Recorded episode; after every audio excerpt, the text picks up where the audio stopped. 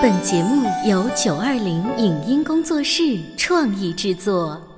潮爸辣妈节目版权归合肥市广播电视台所有，任何未经允许的传播行为均属违规。欢迎与九二零影音工作室沟通合作事宜，电话零五五幺六三五零九三五六。走在大街上，我希望听见别人叫我小姐姐、小姐姐、小姐姐，而不是哦阿姨。但我最爱的称呼是妈妈。走在大街上，我希望听见别人叫我欧巴，而不是大叔、大叔。但我最喜欢的称呼是爸爸。我是辣妈，不是老干妈。我是潮爸，不是太阳能浴霸。八零后时尚育儿广播脱口秀，潮爸辣妈。本节目嘉宾观点不代表本台立场，特此声明。最近电视剧《幸福触手可及》的播出屡屡被吐槽，但是剧中女主妈妈花样催婚的语言和手段也让人忍俊不禁。催婚的现象似乎已经成为了父母关心孩子的一个重要任务。为什么许多优秀的男性、女性会被剩下？多少人结婚的原因是被逼无奈、迫不得已的？为什么通过相亲来认识新朋友也不失为一种乐趣？欢迎收听八零九零后时尚育儿广播脱口秀《潮爸辣妈》，本期话题：爱情得慢慢来。迎收听八零九零后时尚育儿广播脱口秀《潮爸辣妈》。各位好，我是灵儿。大家好，我是小欧。今天在直播间呢，又有朋友来给我们安利剧了。然后他安利的时候，我就有一种说，哈，我不看这个剧。就为什么？我觉得就是那种好甜好甜的偶像剧。你先说是谁演的吧？就是那个叫热渣，还叫那个肉巴，还叫……好了，别说了，不看，就直接划走，直接划走。然后还有黄景瑜，就女生划走，划走。为什么你不喜欢黄景瑜？因为有很多女孩子喜欢他，我就觉得啊，就就不要了。然后呢，就是由黄景瑜跟迪丽热巴、迪丽热巴号一起主演的一个偶像剧，叫做《幸福触手可及》。有请我们今天潮爸辣妈的嘉宾星星，欢迎你。Hello，大家好，我是星星。当时为什么在办公室里面独独要跟我来安利这个偶像剧？因为我觉得这个剧当中不单单是一个体现爱情的剧了，嗯啊，因为当中呢还有一些家庭的一些因素在里面，包括最明显的一个点就是父母亲对孩子的一个催婚问题。呃，是要催这个男主角黄景瑜，还是要催这个肉巴？呃，当然是这个女主、哦啊，这个迪丽热巴演的这个角色叫周放，嗯是一个独立品牌的设计师，嗯啊，她的年纪呢，呃，我也是看了好几集以后才知道，大概在二十六岁左右。二十六岁，在北上广这样的城市就已经被催婚啦。对呀、关键是她的妈妈哦只要是跟她面对面的时候，就会给她说，哎，那个呃旁边那个王阿姨家，她家有一个那个呃小侄子蛮好的哎，你要不要认识一下哈？这样我们请各位潮爸辣妈的听众啊，我们来听一段我们的快剪，我们剪出觉得任何一段有可能是催婚的倾向。要我说呀，这年轻人爱玩啊也没什么呀。你说他玩累了、玩腻了，他自然就收心了呀。什么说会玩的没有关系啊？是要给我们放放介绍花花公子啊？是，我觉得不合适。万一他真的花一辈子呢？那他说的特别有道理。哎，看这个，这个怎么样？那你说要不这个，可青春。妈，这谈恋爱和婚姻啊，都是要看缘分的。不是，那你说这缘分是等来的还是找来的？你要是等的话，你等到人老珠黄，你到那个时候，你连老公孩子都没有。我唯一的兴趣，我唯一的爱好，就是给你找对象啊，让你结婚生孩子。你要带着小迪搬家，哎，我这儿瞧不上你就算了啊，晴晴那儿也装不下你啊啊！阿姨是这样的，我呢最近谈恋爱了，他又怕打扰我，非得腾地方。你看看，你看看人家晴晴，人家，人家玩玩，人家能找到男朋友，不是你同样也玩吗？你为什么就找不到男朋友呢？我让你不要参加这个比赛，你非得要去。反正我跟你说啊，比赛一结束，立马回家，听见没有？啊，回家相亲。您这还有存货呢？你开玩笑呢？告诉你，随着你的名气越来越大，妈的这个存货的等级也得往上升一升。哎，邵大师啊，哎，哎，这就是那我女儿，叫周凤，你你你看一看她的面相有什么问题吗？这面相不得了啊！见您吉言，大师。这个除了看这个父母的住房，嗯，最好还是要看一下她现在的住处。不过，这个毕竟是多看了一套房子，这多出来的时间，这个费用啊，邵大师啊，你只要能把我女儿的问题解决了，嗯，咱咱们家都没事儿啊。来。从这个剧情当中能够感觉到吗？演妈妈的角色的那个老师啊，朱茵老师，他是一个上海人，对他不是香港的朱茵啊，她是朱茵老师。他十几年前，他曾经演过一部电视剧，的名字叫做《大难当婚》。嗯，在戏当中演他儿子的是谁呢？是徐峥啊，三十四五岁没有结婚，嗯，妈妈操碎了心，十几年过去了，这个妈妈还得操心，嗯，依然还在催婚，还在催婚的路上。嗯，所以就是这么多年来，妈妈的这个特点并不会因为地域或者说。时代的变化就好一些，尤其你知道吗？星星，我们的节目叫八零九零后哈。那虽然讨论更多的是呃小宝宝怎么带，夫妻之间怎么讨论，对。但如果你是八零九零的话，现在还没有对象，嗯，那真的会被催婚。对啊，现在爸爸妈妈都会希望嗯孩子有一个归宿，因为这部剧当中，呃，无论是迪丽热巴的爸爸妈妈。呃，主要还是妈妈了，嗯嗯，当然还有她的一个闺蜜叫秦青，嗯啊，这个张馨予饰演的一个角色，哦，她叫张馨予啊，对，看着眼熟是吧？就对啊，有张馨予、张歆艺、张艺兴，傻傻的心。对，秦青的这个母亲呢，也是多次有提到，希望孩子能够有一个终身的依托。嗯，所以你看到的时候特别有感触，纯粹是为了我们的节目服务，还是触及到自己的心灵深处？这个问题其实，呃，对于他们来说，父母是希望他们能够找到男朋友。嗯嗯。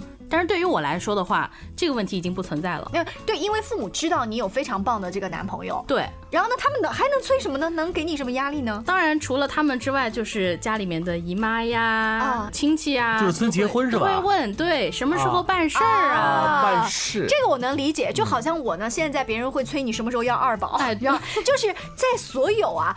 爱你的家人面前，他们特别喜欢用催这一个语言和讲话的节奏，长辈对你的关心，因为他们不会其他聊天。对，你知道国产剧哈，与此同时，其实正在放的一部戏，就是那个谁说我结不了婚，嗯，它表现的是比刚才欣欣推荐的这个更大一级别的，嗯，三十多岁，可能会将近四十岁，还没有结婚，或者是还没有能力结婚的这群人。对，这其实更着急。但是在这个剧情当中，你看不见爸爸妈妈的催。我估计放弃了。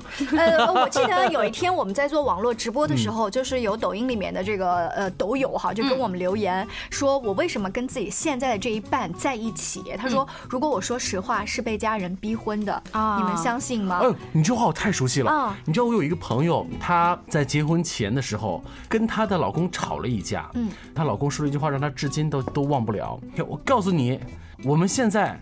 你知道为什么要还会继续往下走的动力吗？嗯，有百分之四十是抹不开父母的面子，哦，再有百分之四十是不可逆了，嗯嗯，还有百分之二十是爱你，嗯啊，这话一说之后，那个女生心里头就很难受嘛，说哦，算到最后，我们最终走向红毯。的最初的那个动力，可能只来自于那个百分之二十。其实百分之二十有一点心灰意冷了。嗯啊，我怎么不觉得？哎，真的吗？哎，我跟你们想法不一样，我就觉得就是听话听音吧，能有百分之二十就算不错了。哎，但是其实我觉得这个现象在现在这个社会当中其实不少见。嗯，我曾经又采访过一个人，我就说你跟你的先生是怎么相识的？嗯嗯，啊，他就跟我说了一段故事。他说我呢，大概到了三十多岁的时候还没有男朋友。嗯，这个时候我个人觉得。没有什么，但是我父母给我的压力真的太大了。嗯，每天基本上见到我，除了问我吃的好好不好，睡得好不好之外，就是说什么时候能够给我带一个男朋友回来。嗯，所以这个时候呢，他就默默的。就接受了家里给的相亲，嗯啊，最后就认识了这个现任的这个老公。所以你的采访对象当时他是真的去相亲了，才会有后面的结婚嘛？对。你记得童谣的那部电视剧当中，他没有去相亲，他是骗他妈妈的。嗯嗯。就是我们身边现在也有这样的年轻人，就就妈妈我知道了，哎，你看我今天打扮漂亮，你放心，你妈妈这么。你女儿这么优秀，一定能找到了一个不错的。然后这边是乖乖女，那边其实根本就不去相亲。对，其实我们到过年的时候也会遇到一种情况，就是租男朋友啊，租女朋友回家过年啊。哎，你有遇到过租的吗？我跟大家说，我真的去传递过这个。真的吗？妈嘞，在节目当中讲，我的这个节目收听率很高的。不，你可能是为了去。去签他们啊，是这样，是我身边的朋友啊，不能说，凡是我身边的朋友，就以后大家注意，主持人说我身边的朋友都有可能是自己家里面的事儿哈。就是呢，我身边的一个好闺蜜，然后后来我们帮她安排了这样子的一个相亲之后呢，就是男方也有这个需求，嗯，女方也有这个需求，然后大家互相帮忙之后，双方的家长都还挺满意，嗯哼。那我们心想说，其实我们作为朋友能看得出他们两个也挺合适的，对。如果因为这样子的一个契机能在一起，不是更好吗？对。但他们两个说，我们真的就是帮彼此忙而已。就是这个年过完之后，她我我这个女性的闺蜜还说了，大年三十帮过了，十五还得再帮一次。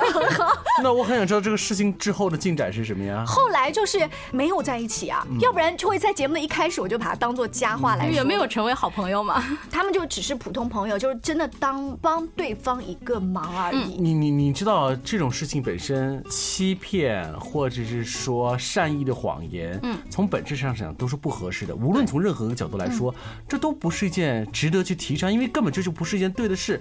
可是为什么我们现在在节目当中去说这个，看上去出现的概率还不低呢？那什么原因导致的呢？其实一个催字了得。嗯，但是我当时呢，我们一帮狐朋狗友在这个 这个计划这件事情的时候，不是乱把他们俩撮合在一起，其实是有目的的，想要把他们牵到一起的。这个目的是觉得他们两个暗生情愫，但是又不好意思说。我们觉得他们合适，也许他们会通过这一个假装的演戏有一点什么，嗯，你知道吗？然后我觉得好像有一点点火花，但是两个人好像都不太会谈恋爱，所以最后又没有在一起，才有。有这样子的遗憾，而且为什么当时选择在过年这个时节，也真的是，哎，老年人也真的很难哄。你要说东窗事发了之后，你要说不高兴，我们骗你；但如果我们永远不骗你，你又永远在伤心难过，我们到底要怎么办呢？到底要怎么做呢？我们今天呢聊的话题就是这个一个“催”字，催生了好多编剧有活干了，挣了很多钱，就是“催”这个字的电视剧。我们稍微休息一会儿，广告之后继续来听《潮爸辣妈》。他觉得我有什么累的呢？不就是在家带个孩子吗？我想想，真不如出去上班。哎，下班也不太想回家呀，回家没什么话说嘛。我生气是因为他对我关心太少了，可是我也不知道怎么明说呀。哎，陪你一起吐槽养育熊孩子的苦，陪你一起追忆曾经自己的小世界。八零九零后时尚育儿广播脱口秀，潮爸辣妈。潮爸辣妈播出时间。FM 九八点八合肥故事广播，每周一至周五十八点三十分首播，次日十四点重播。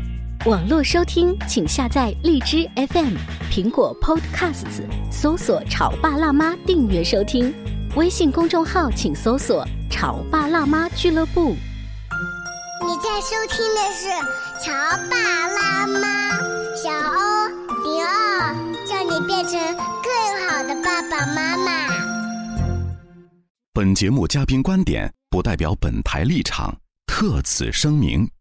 最近电视剧《幸福触手可及》的播出屡屡被吐槽，但是剧中女主妈妈花样催婚的语言和手段也让人忍俊不禁。催婚的现象似乎已经成为了父母关心孩子的一个重要任务。为什么许多优秀的男性、女性会被剩下？多少人结婚的原因是被逼无奈、迫不得已的？为什么通过相亲来认识新朋友也不失为一种乐趣？欢迎收听八零九零后时尚育儿广播脱口秀《潮爸辣妈》，本期话题：爱情得慢慢来。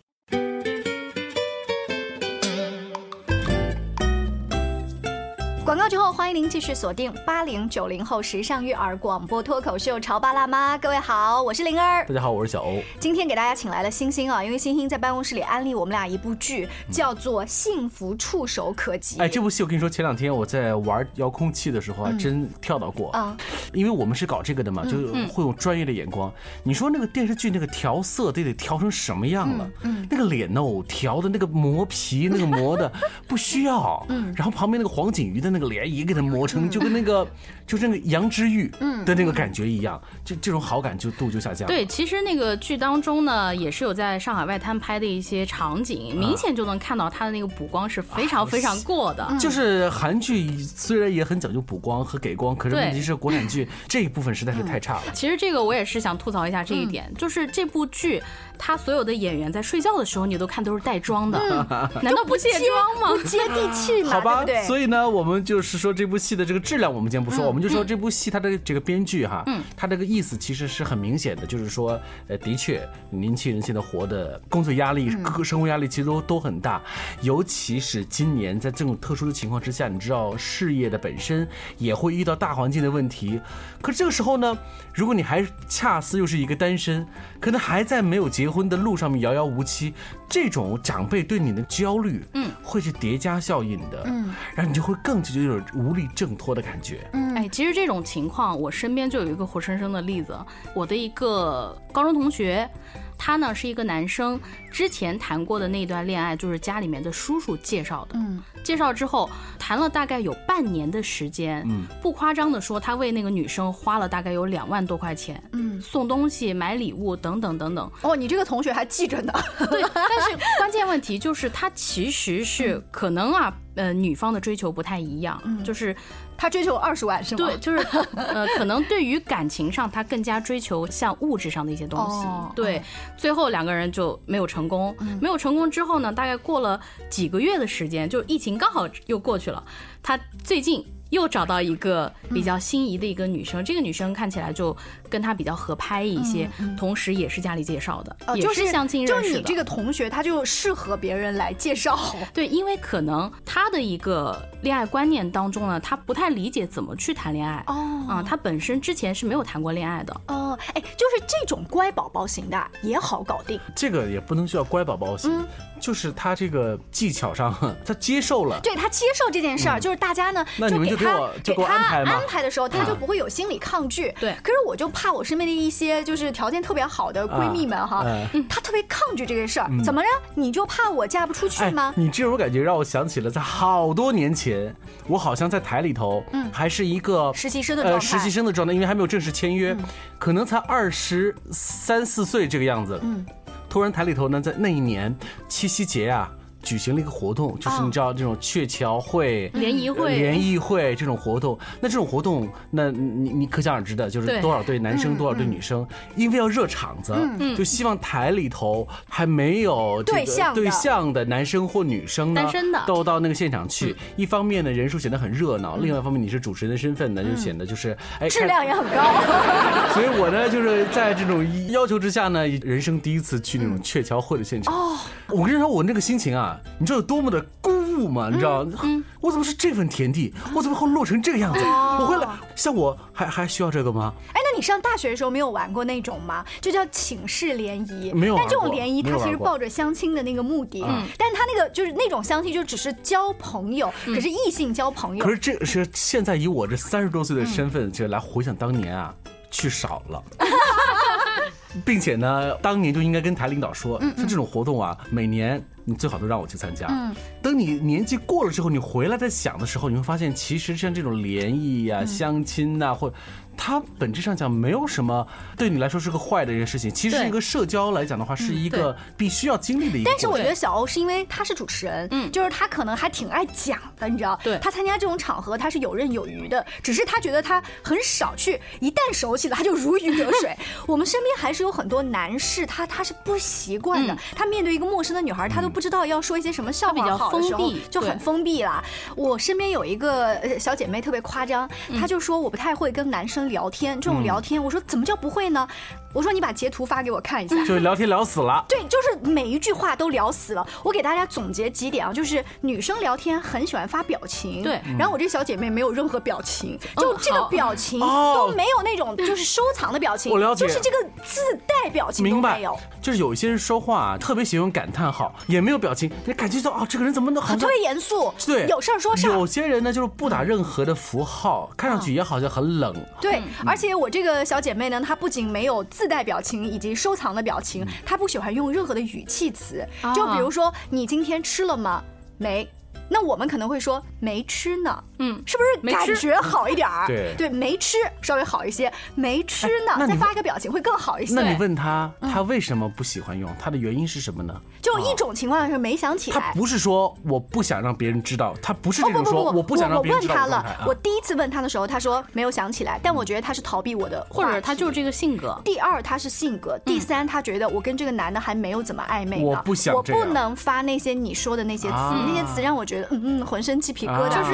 还是跟对方有一定的距离，对尤其是隔着手机屏幕的时候，就更有距离。当对方看到的时候，其实我今天也很也很想说，这就是一种叫做共情的能力嗯一种体现。就有的时候，当你想的这些的时候，你并没有站在对方的角度来想，因为你的任何的话，就像我们穿衣服一样，任何事情不是说我仅仅是满足了我自己的想法和要求就可以的，嗯很多时候是需要互动的。当你说的每一句话，你给大家带来的每一层意思，嗯除了没有任何错误的表达你的观点的同时，你也需要注意到对方的接受能力和对方听了之后他是什么感觉。就是要更多的跟别人去沟通一下，站在对方还是少了，我我认为这种交际少了，社交少了。爱学分少了，对，其实我们身边也有这样的例子啊。我们台的某一位，嗯这个小姐姐其实也是单身。